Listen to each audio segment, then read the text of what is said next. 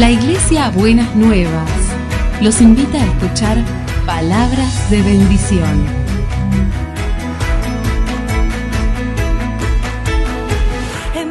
Si desean asistir a nuestras reuniones, los esperamos en Avenida de Lepiane 3925, esquina Subiría, Bajo Flores, Ciudad de Buenos Aires.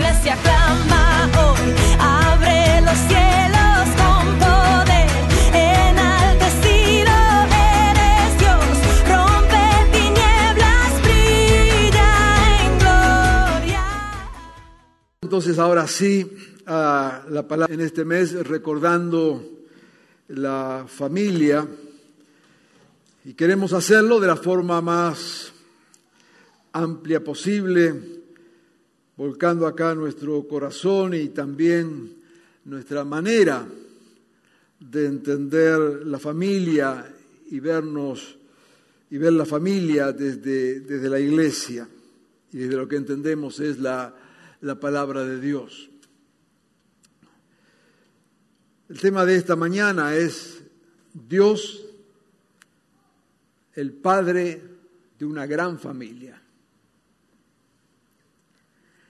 Comenzamos leyendo en Génesis, capítulo 12, versículo 3.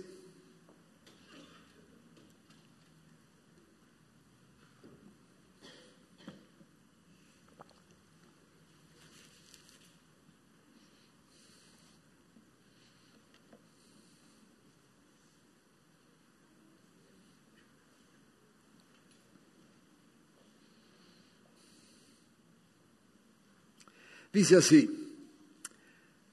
bendeciré a los que te bendigan, maldeciré a los que te maldigan. Por medio de ti serán bendecidas todas las familias de la tierra. Este texto que acabo de leer, para los que conocen de la palabra del Señor, sabe que es un texto fundacional del pueblo de Dios. Cuando Dios decide crear un pueblo, formar un pueblo que sea de bendición, un pueblo que sea bendecido y que a la vez sea de bendición. Y en este texto está el momento cuando Dios revela, abre su corazón a Abraham y le habla del propósito que hay en el corazón de Dios de formar un pueblo que sea un pueblo bendecido y que por medio de ese pueblo sean benditas, sean bendecidas todas las familias de la tierra. Permítame hacer una introducción y le pido que la escuche en función de lo que voy a decir o lo que Dios nos permitirá decir más adelante en esta palabra para que entienda el por qué. Porque hoy queremos hablar justamente de Dios como Padre de una gran familia y cómo en el corazón de Dios está el bendecir a todas las familias de la tierra. Yo debo dar testimonio de que en verdad Dios me, ha bendecido. Me ha permitido tener un matrimonio de 48 años. No ha sido fácil, no siempre todo fue bien, pero Dios ha sido fiel. He comprobado que es verdad lo que Dios dice en su palabra. Dios me ha bendecido con tres hijos que han sido, tal como dice su palabra, una bendición para nuestro hogar. No son perfectos ni muchísimo menos, son libres y siempre han ejercido su libertad. Dios me ha dado la bendición de siete nietos, que tal como dice su palabra, han sido de bendición. Dios me ha prosperado en todo sentido. Como alguna vez me habrá escuchado decir, vengo en mi caso de un padre que vendía sándwiches en la cancha, limpiaba zapatos.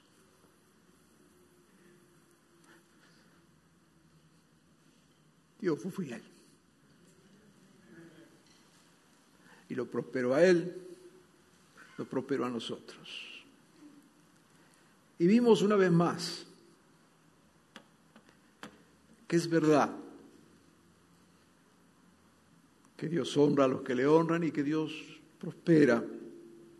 Y algo que nos enseñó nuestro Padre era desde chiquitos a diezmar y ofrendar.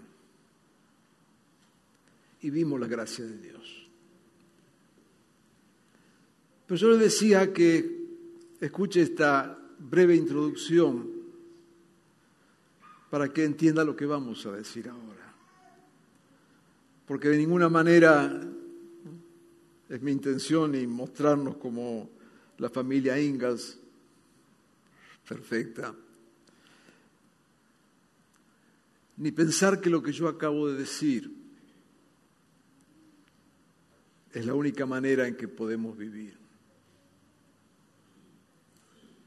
Justamente al mostrar esto, creo que eso me da la posibilidad de hablar con total autoridad de lo que Dios ha puesto en mi corazón esta mañana. De un padre de una gran familia. Porque no siempre una familia tiene la oportunidad, el privilegio, la bendición de tener buenos padres, buenos hijos, buenos hermanos. No siempre los sueños se cumplen tal como lo hemos soñado.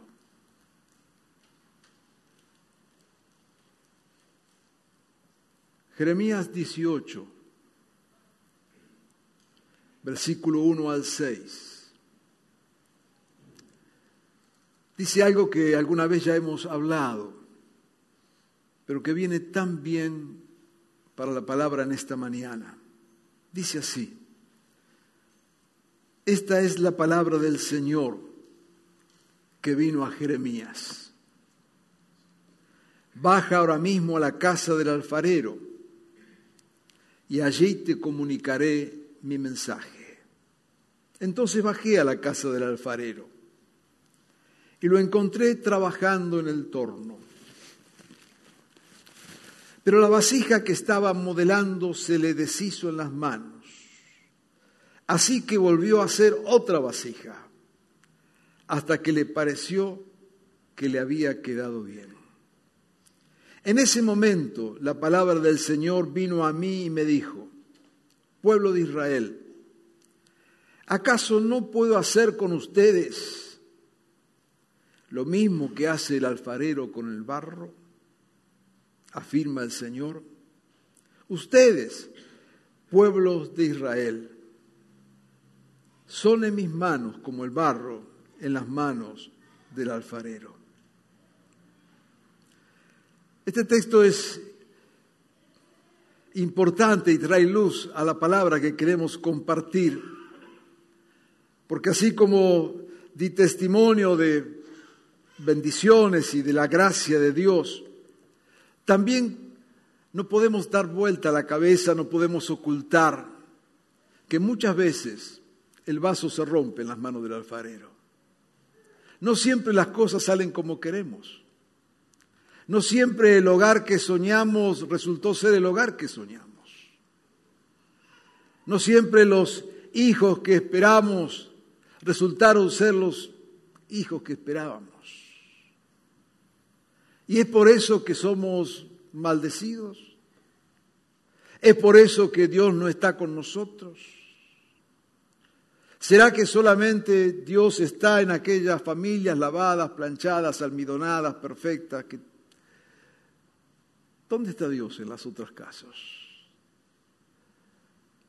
¿Dónde está Dios cuando sufrimos en medio de la casa y del hogar y cuando viene la ruptura y cuando viene la traición y cuando viene el enojo y cuando vienen las divisiones? ¿Dónde está Dios?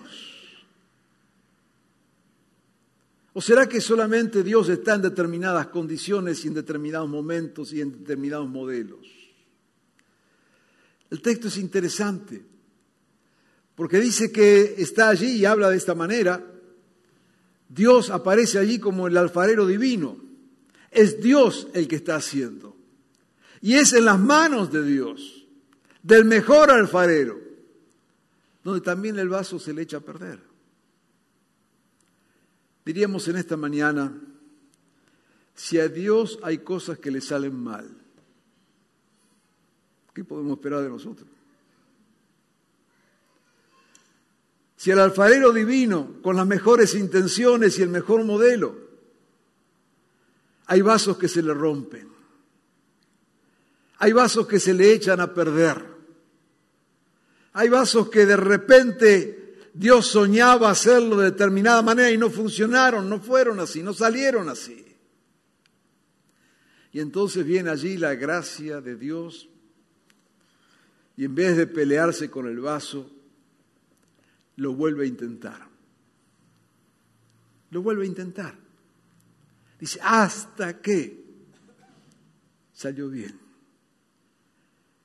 Lo primero que queremos afirmar en esta mañana al hablar de familia es que ser familia implica todo esto, implica que de repente las cosas salen bien, pero implica que de repente el vaso también se rompe. Que de repente no alcanzamos los sueños que tuvimos o de repente las cosas que pensábamos que iban a funcionar de determinada manera no funcionaron de determinada manera. Y es verdad que muchas veces tiene que ver con decisiones que tomamos, no podemos eludir las consecuencias de las decisiones que tomamos, pero otras veces no tiene nada que ver con las decisiones que tomamos. Muchas veces tiene que ver con nuestras propias intenciones, con las cosas que hacemos, pero muchas otras veces no tiene nada que ver con lo que hacemos, porque tratamos de hacerlo de lo mejor, tratamos de ponerle las mejores intenciones, tratamos de honrar la palabra de Dios en lo que hacemos, y el vaso se rompe. Y si hay algo que nos muestra el texto este de Jeremías, es la enorme paciencia de Dios. Amorosa paciencia para tomar aquello que se ha roto y seguir trabajando. Dios no solamente trabaja con vasos perfectos. Dios se especializa en vasos que se echaron a perder. Esa es la gracia de Dios. Esa es la enorme misericordia de Dios. Dios no gasta su tiempo acomodando vasos perfectos. Dios gasta su tiempo rehaciendo vasos que se echaron a perder. Trabajando con nosotros, pero también trabajando con aquello que se ha roto, con aquello que debía ser y no fue, con aquello que esperábamos que fuera de determinada manera y salió de otra manera. Pero ahí está Dios. Y ahí está su amor. Y cuando nos miramos en eso, nos damos cuenta de nuestras propias limitaciones y saber que en cualquier momento el vaso más perfecto se puede romper. Y saber que en cualquier momento la mejor intención no tiene los resultados que esperábamos. ¿O no es así la vida? ¿O estoy hablando de algo que no existe? Eso es la vida. Si quiere, le puedo, si no, contar un cuento, ¿no es cierto? Pero no podemos engañarnos. ¿Quién no ha tenido crisis en la vida?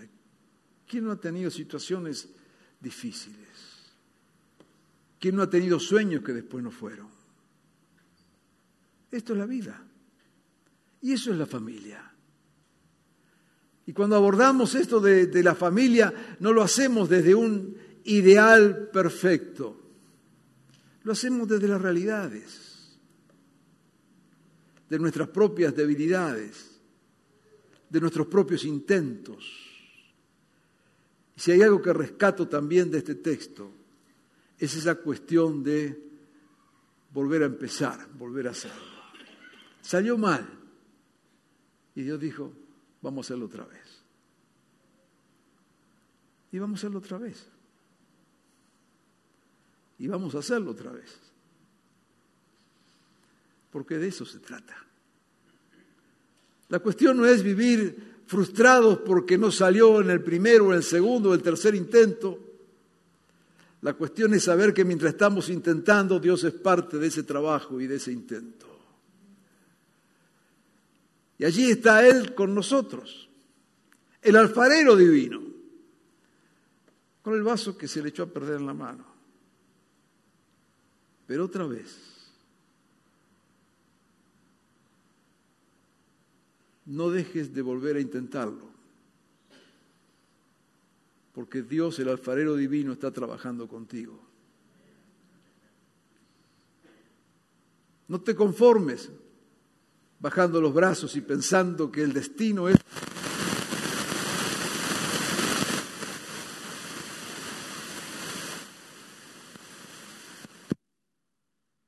No te conformes pensando que lo que te ha pasado, lo que ha sucedido, es el final. No lo es. El alfarero divino sigue trabajando, sigue construyendo, sigue dando oportunidades, porque de eso se trata. Así que cuando hablamos de familia queremos hacerlo en esta perspectiva de la enorme gracia de Dios y de saber que allí cuando la cosa no ha caminado, no funcionó, a veces responsable y otras veces no, como bien mencionaba Germán antes, ¿no es cierto? A veces se nos ha dado nacer en lugares que no han sido lo mejor. A veces han sufrido muchos hasta abuso de los propios padres. Y no vamos a contar aquí un rosario de historias que todos conocemos, que es la vida. Pero Dios viene ahí. Y viene con su gracia y viene con esa autoridad de decirnos, miren que a mí que soy Dios, también se me rompió un vaso.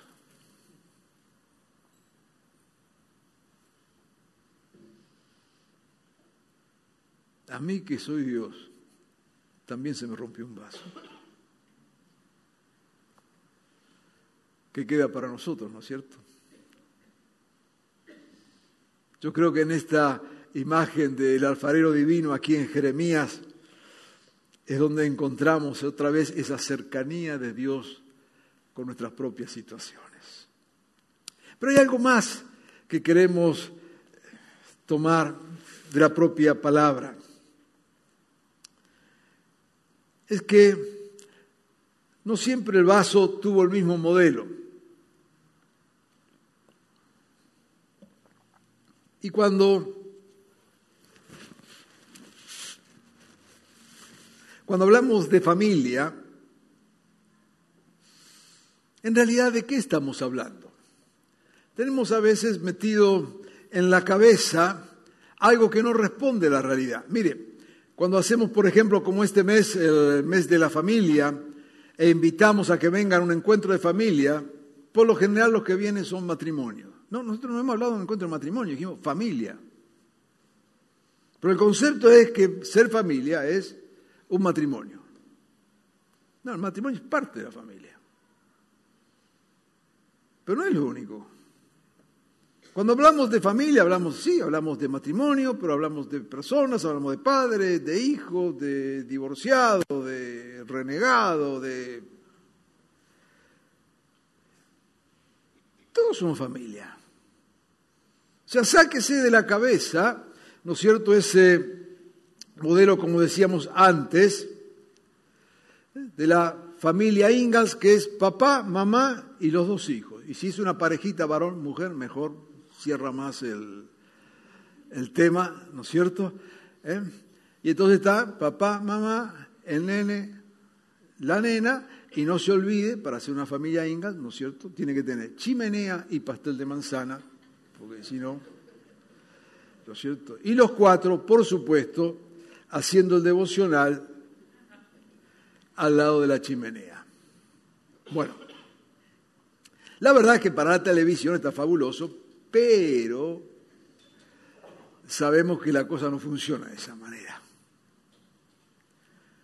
Ahora, no es que ese sea el único modelo. Mire, aún en la palabra de Dios tenemos una enorme diversidad. Tenemos en, la Biblia situaciones culturales y eso es lo que tenemos que saber. Donde, por ejemplo, los padres arreglaban la boda de los hijos. ¿No es cierto? Era otro momento, otra cultura, otra manera de ser familia. Todavía en algunas culturas eso más o menos sigue.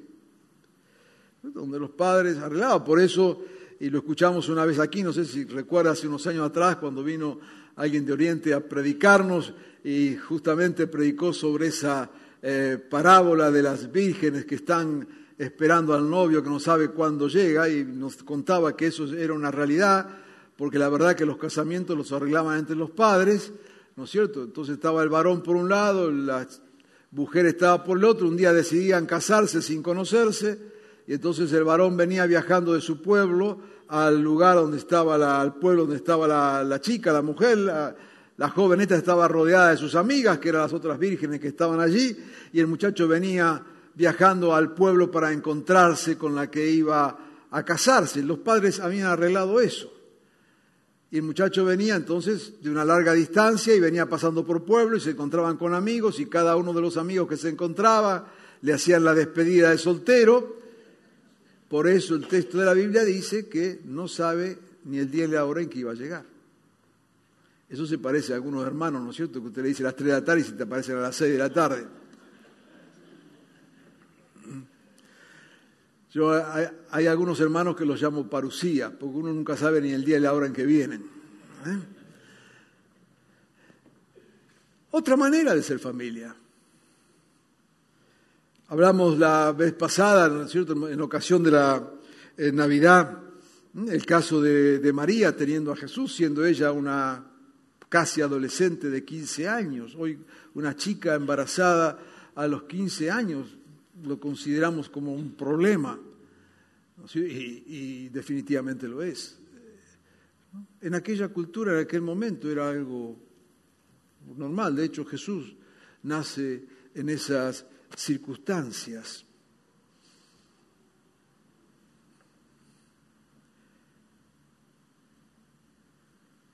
Familias que van tomando diferentes formas. Por ejemplo, en tiempo de Jesús y también en algunas culturas todavía se acostumbraba a que si una persona moría sin haber dado hijos, entonces la viuda tenía que casarse con su cuñado, o sea, el cuñado se hacía cargo de la viuda para tener hijos y que quede descendencia. Cosas que están muy lejos de la mayoría de nosotros. ¿Qué quiero decir con esto? Que no hay un único modelo.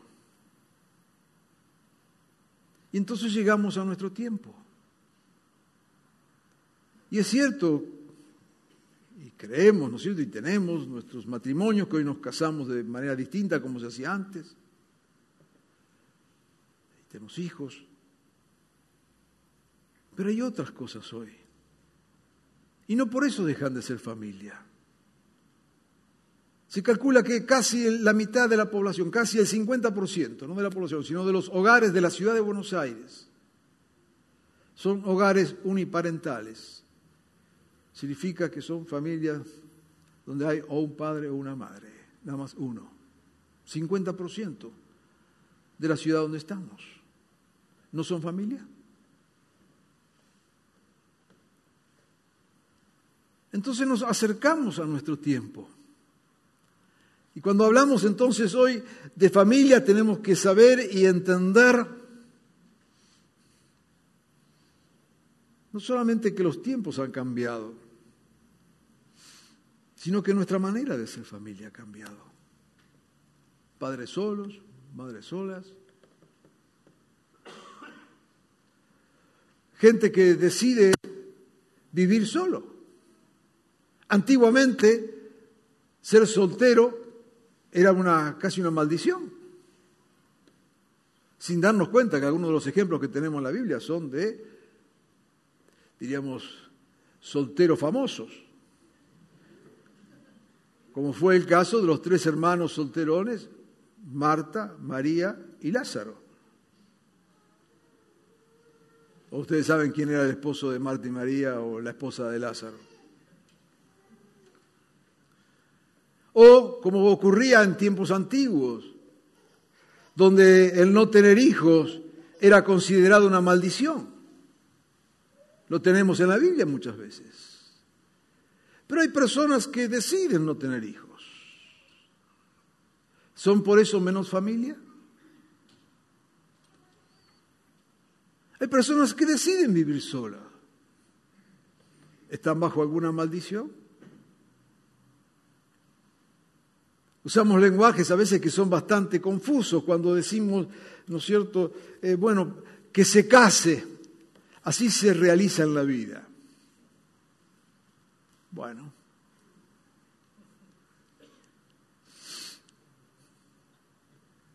Sin palabra.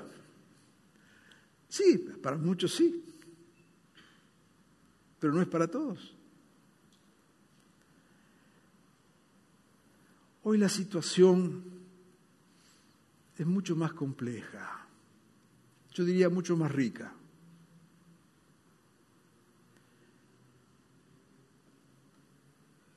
Y lo primero que tenemos que aprender es que en la perspectiva de Dios,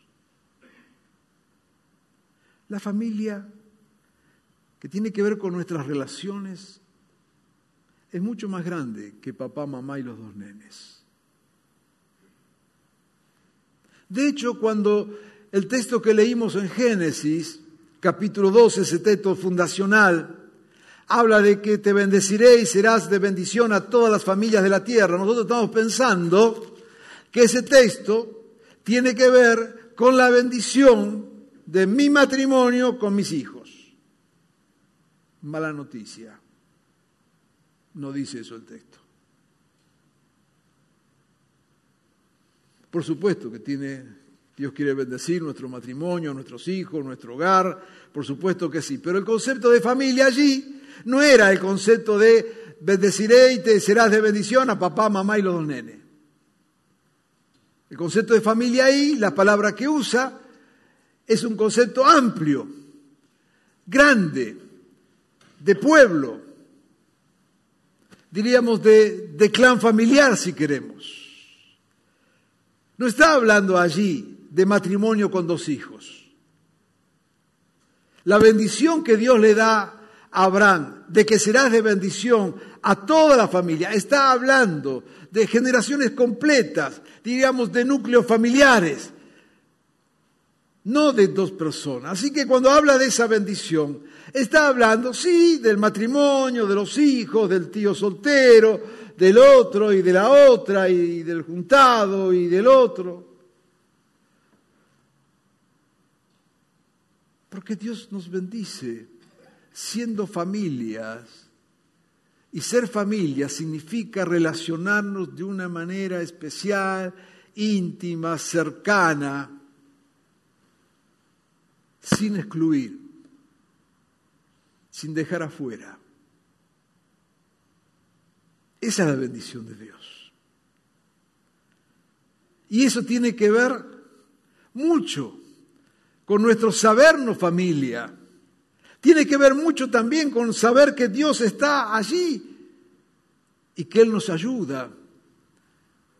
Y que si hemos fracasado en algo, nos hemos quedado menos a mitad de camino, si algo no salió como pensábamos, si algo se rompió en las manos del alfarero, eso no nos priva de la bendición abrámica, de ser de bendición a todas las familias de la tierra. Porque somos bendecidos en la gracia de Dios, siendo familia en Dios mismo. ¿Me van siguiendo? Quiero entonces avanzar en un texto más, que para mí es el texto clave de esta palabra en esta mañana. Está en Efesios 3, versículo 14 y 15. Y decíamos que la palabra hoy es que Dios es el Padre de una gran familia.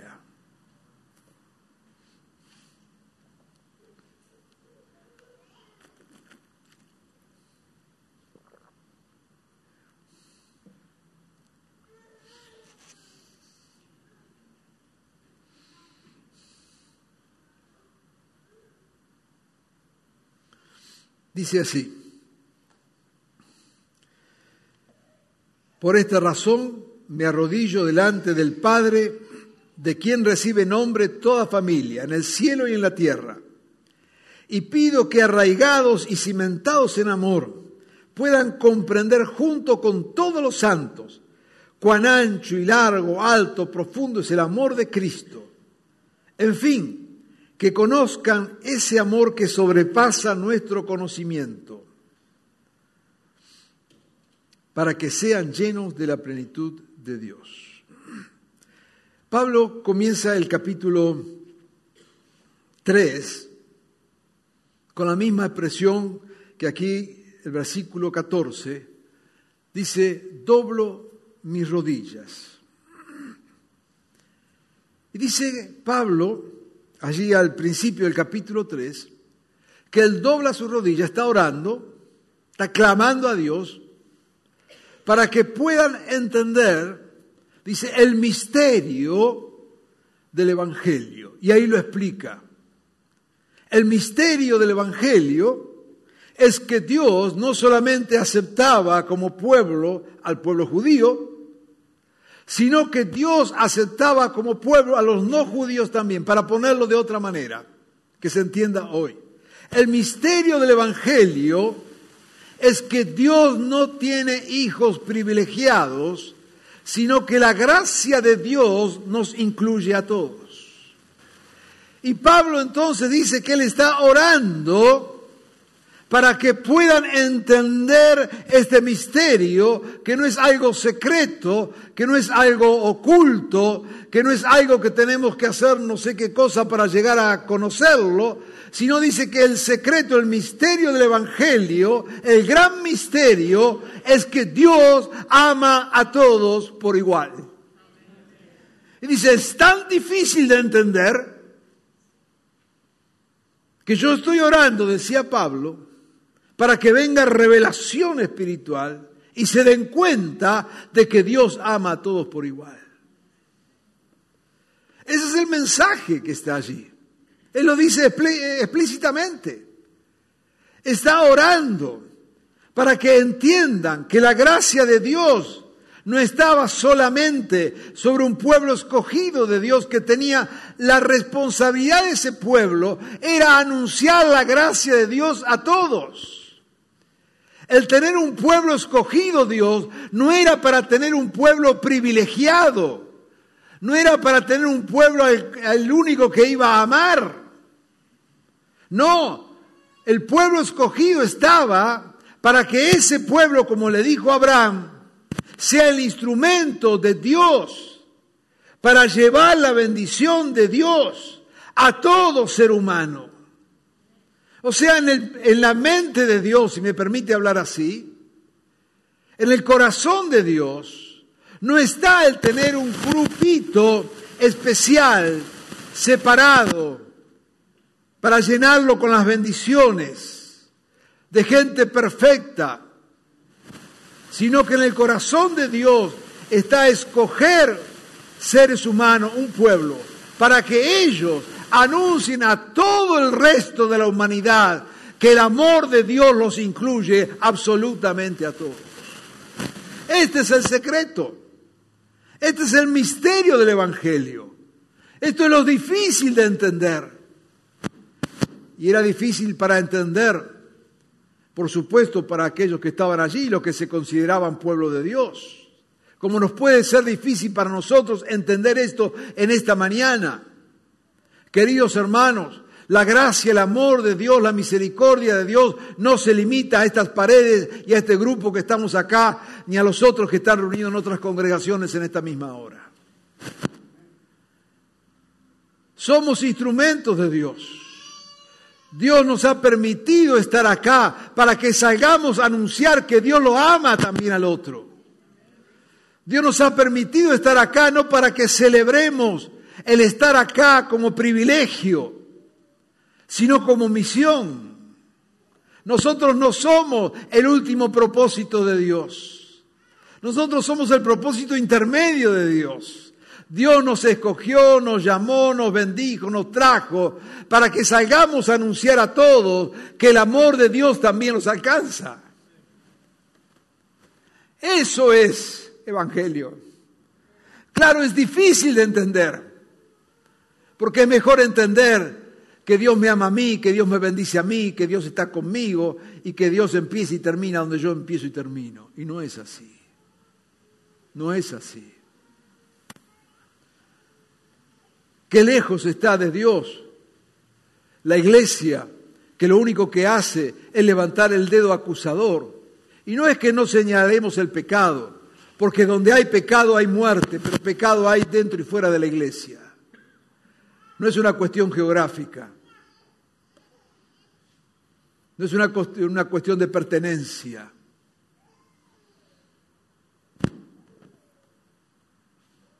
Ojalá fuera solamente de pertenencia.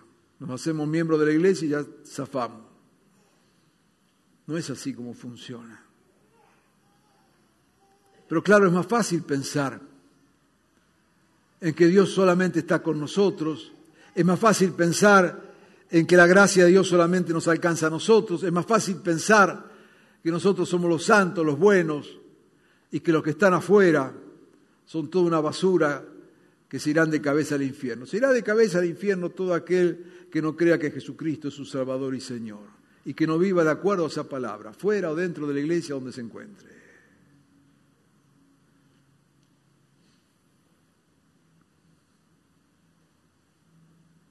La gracia enorme de Dios es incomprensible. Y cuando pensamos en familia de Dios, tenemos que pensar en esas categorías. Por eso Pablo está hablando acá a la iglesia en Éfeso y le comienza diciendo, yo estoy orando para que entiendan el misterio del Evangelio, que es que no solamente el pueblo judío es parte de la gracia de Dios, sino todos. Absolutamente todos. Y entonces después de decirle esto, para reafirmar y profundizar lo que viene diciendo, entra al, versículo 14 que, que hemos leído. Dice, por esta razón, otra vez lo mismo, sigue orando Pablo allí. Me arrodillo delante del Padre, de quien recibe nombre toda familia Y permítame acá una aclaración del texto para que entendamos lo que está diciendo allí. En este contexto Pablo, dice, Dios es Padre de quien recibe nombre toda familia. Es una explicación que hace él. En el texto griego, lo que dice es, y la traducción por eso no nos ayuda mucho, Dios es Padre de toda patria. La palabra patria significa familia, pero en un sentido más amplio, no es otra vez la familia papá-mamá. O sea, está diciendo, Dios, y era como se usaba, es el padre de la patria. La expresión padre de la patria, que es lo que toma Pablo allí, era algo que habían tomado los emperadores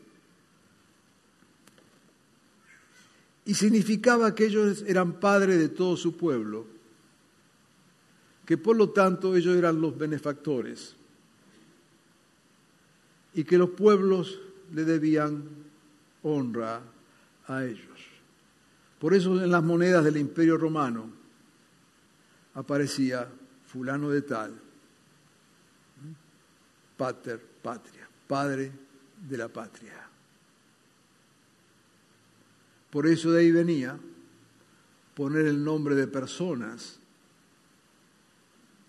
emperadores, a ciudades, porque de esa manera se reconocía que el padre de esa ciudad era ese emperador. Pablo viene y dice, nosotros no dependemos, nuestra identidad no está en ningún emperador. El verdadero Padre que está por encima de todos es Dios.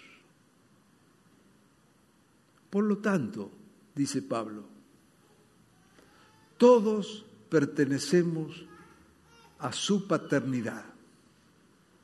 En Dios, como escuchábamos hoy antes en el culto. En Dios, todos somos sus hijos. Y Él es Padre de todos nosotros. Por lo tanto, en la familia de Dios no hay exclusión para nadie. En la familia de Dios, dice, de quien toma nombre todos, absolutamente todos. Y ahí Pablo relativiza al emperador y dice, no, no, no, no es el emperador el padre de ustedes. Su identidad no está allí. Es Dios el padre de todos. Y como esto produce escándalo, como esto produce escándalo, Pablo sigue y dice que él está orando. Dice, y pido que puedan comprender cuán ancho, largo, alto, profundo es el amor de Cristo. Bajo el amor infinito de Dios, todos somos familias y Él es nuestro Padre. Allí estamos por igual. Los que hemos formado una familia estable y los que no.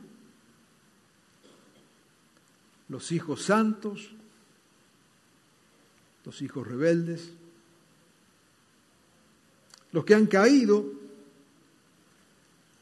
los que no han logrado sus sueños, los casados, los divorciados, los que buscan pareja, los que han fracasado en sus relaciones.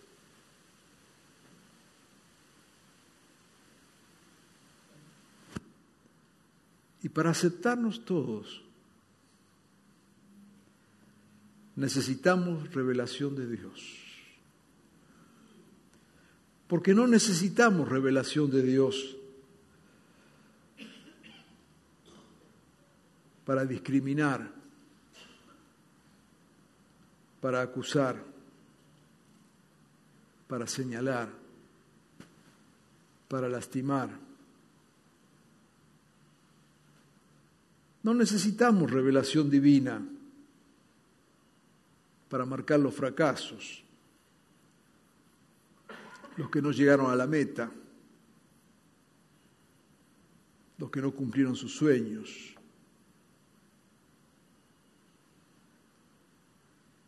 El misterio del Evangelio es el amor totalmente incomprensible de Dios. El misterio del Evangelio no es algo oculto, secreto. El misterio del Evangelio es la dimensión infinita del amor de Dios. ¿Hay alguien que pueda quedar fuera de esa familia?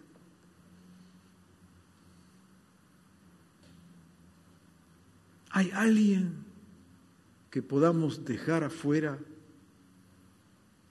de semejante dimensión de paternidad?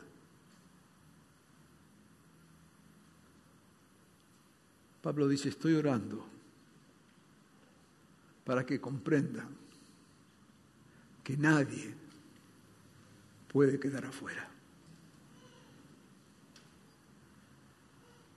Ser familia en Dios es entender que nadie puede quedar afuera. Y ser familia en Dios es que vos mismo entiendas que sos parte de esa familia. Ya sea que te hayan salido las cosas bien o no. No pasa por ahí. Eso puede ocurrir entre nosotros, separarnos, discriminarnos, señalarnos, acusarnos, mostrarnos, exhibirnos. Pero Dios sabe de nuestras propias luchas. Y Dios sabe que a veces nos hemos echado a perder en sus manos, y Dios sabe que a veces no lo logramos y fracasamos y nos quedamos y todo lo demás. Pero lo que Dios te dice en esta mañana, yo soy el Padre de quien toma nombre toda familia. En otras palabras, yo soy el Padre que cubre absolutamente todos y nadie queda fuera de esta familia, dice el texto, ni en el cielo ni en la tierra. Así que acá es plantarnos en esta verdad de la palabra de Dios. Como dice el Salmo 68, 6, Dios hace habitar en familia aún al desamparado. En otro texto dice al solo. Ese es el amor de Dios. El amor de Dios que un día prometió llenar con su Espíritu Santo de una manera tal que pudiera fluir eternamente el corazón de una mujer que iba por el sexto matrimonio.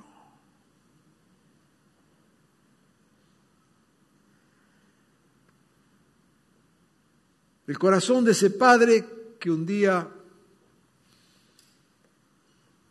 le dio otra oportunidad a una mujer sorprendida en adulterio.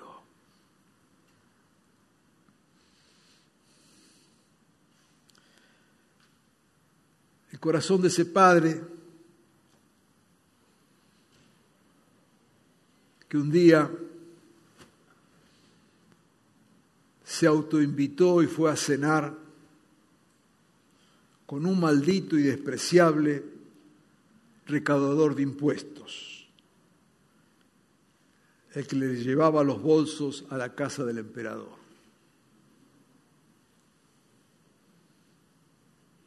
El corazón de padre que un día comió del mismo plato del que lo iba a traicionar. el corazón de padre que un día le dio una misión renovada a quien lo había negado tres veces. ¿Cómo entender tanto amor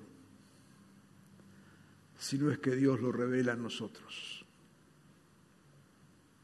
Pero esto es ser familia. Y tú eres parte, yo soy parte de esa familia, con nuestras propias historias de vida. Pero no te excluyas, porque Dios no te excluye. Y no dejes de luchar y de trabajar, no a partir de tu fracaso, sino tomando en cuenta el fracaso. Sabe que Dios está allí, te está dando oportunidades nuevas. No te quedes encerrado o encerrada en lo que no fue. No te quedes atrapado en lo que no pudo ser. No te quedes encarcelada en aquello que soñaste y no lograste. El vaso muchas veces se puede romper en las manos del alfarero, pero ahí está el alfarero divino. Y en esta familia de Dios, del Padre que es Padre de todos. Ninguno debe ni sentirse excluido, ni debemos excluirlo. Y espero que eso sea nuestra actitud. Ser familia en misión como nos queremos o nos autodefinimos, no solamente significa como en esta misma mañana hemos escuchado, llevar el Evangelio hasta lo último de la tierra. Es eso, pero también ser familia en misión, es ser una iglesia de brazos abiertos, donde todos encuentren lugar, sin importar en qué etapa de la vida están porque Dios es Padre de todos y todos somos familia en Él. Quiera Dios hacer realidad esto en nuestro propio corazón. Yo quiero que oremos en esta mañana. Pero sabes, quisiera que esta oración también sea una oportunidad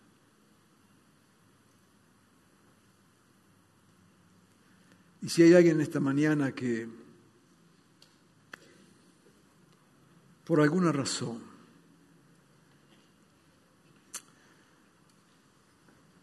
está aquí con un corazón lastimado y cuando hablamos de familia quizás piensa en su propia realidad, quizás porque atravesó un divorcio, una separación, una traición, o quizás porque tiene una enorme carga por algún hijo, quizás porque vive situaciones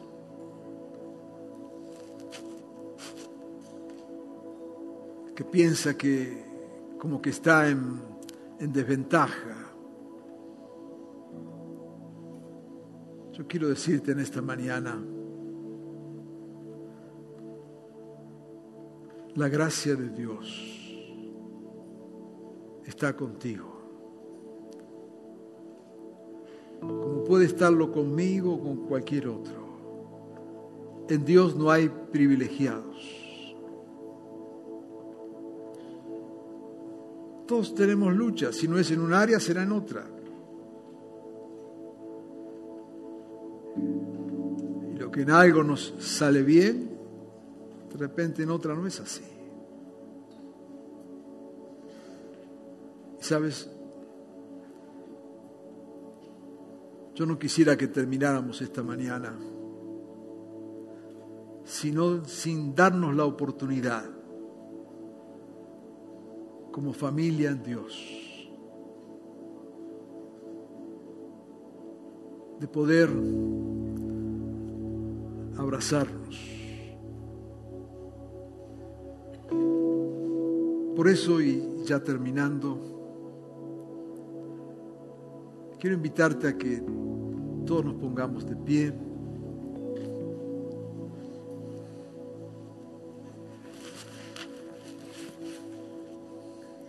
si hay alguien en esta mañana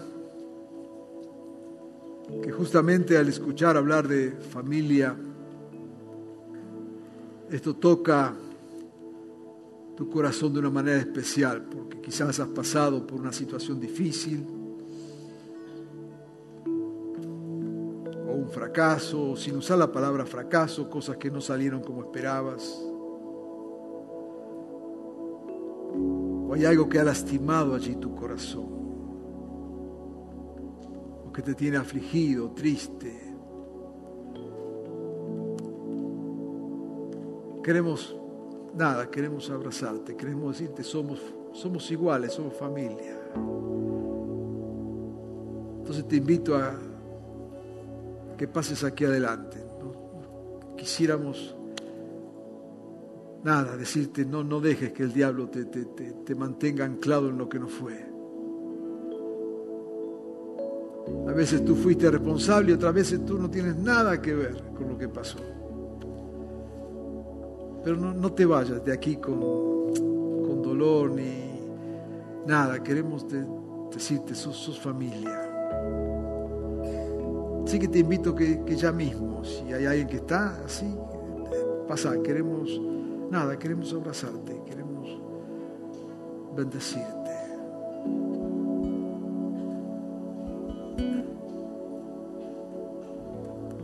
La familia de Dios es diversa, sin excluidos, sin excluidos. Dios está haciendo de vuelta el vaso. Déjalo que lo haga, déjalo. Déjalo, Déjalo que lo haga, déjalo. Déjalo que lo haga. Oh Señor, Señor, tu amor nos, nos cobija a todos.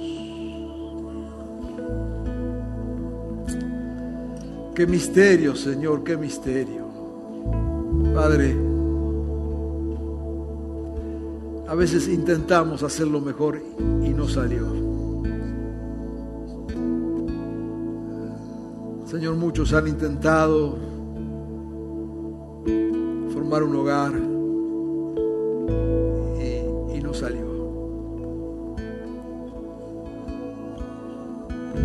Señor, muchos padres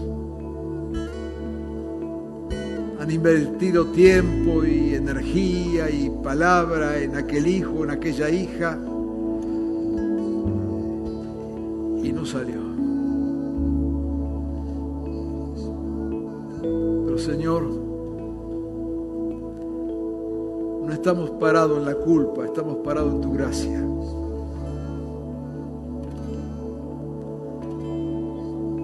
Tu amor, Señor. Y te pedimos que nos des fuerza para seguir trabajando, reconstruyendo. Y nos des la certeza de que somos aceptados en ti. Señor, no nos has hecho un lado. No tenemos menos amor de ti. Oh Jesús, Señor.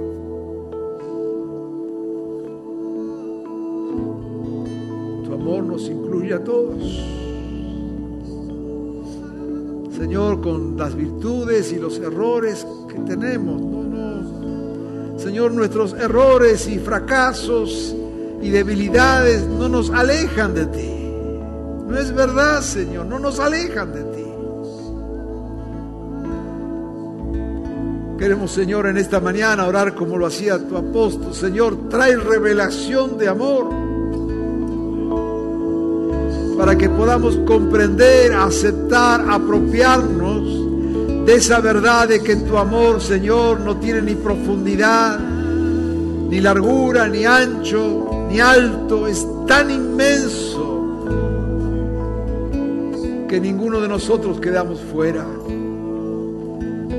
Señor, qué bueno saber que no viniste a buscar perfectos, no viniste a buscar santos, viniste a buscar familias ejemplares, viniste a buscar lo que somos, lo que tenemos. Y desde allí, Señor, contar con tu gracia y con tu ayuda para reconstruir, para retrabajar, para volver a empezar, para no bajar los brazos, para seguir esperando. Oh Señor, abre nuestro corazón. Abre nuestro corazón, Señor. Cúbrenos con tu gracia, bendito Jesús. En tu nombre, Señor.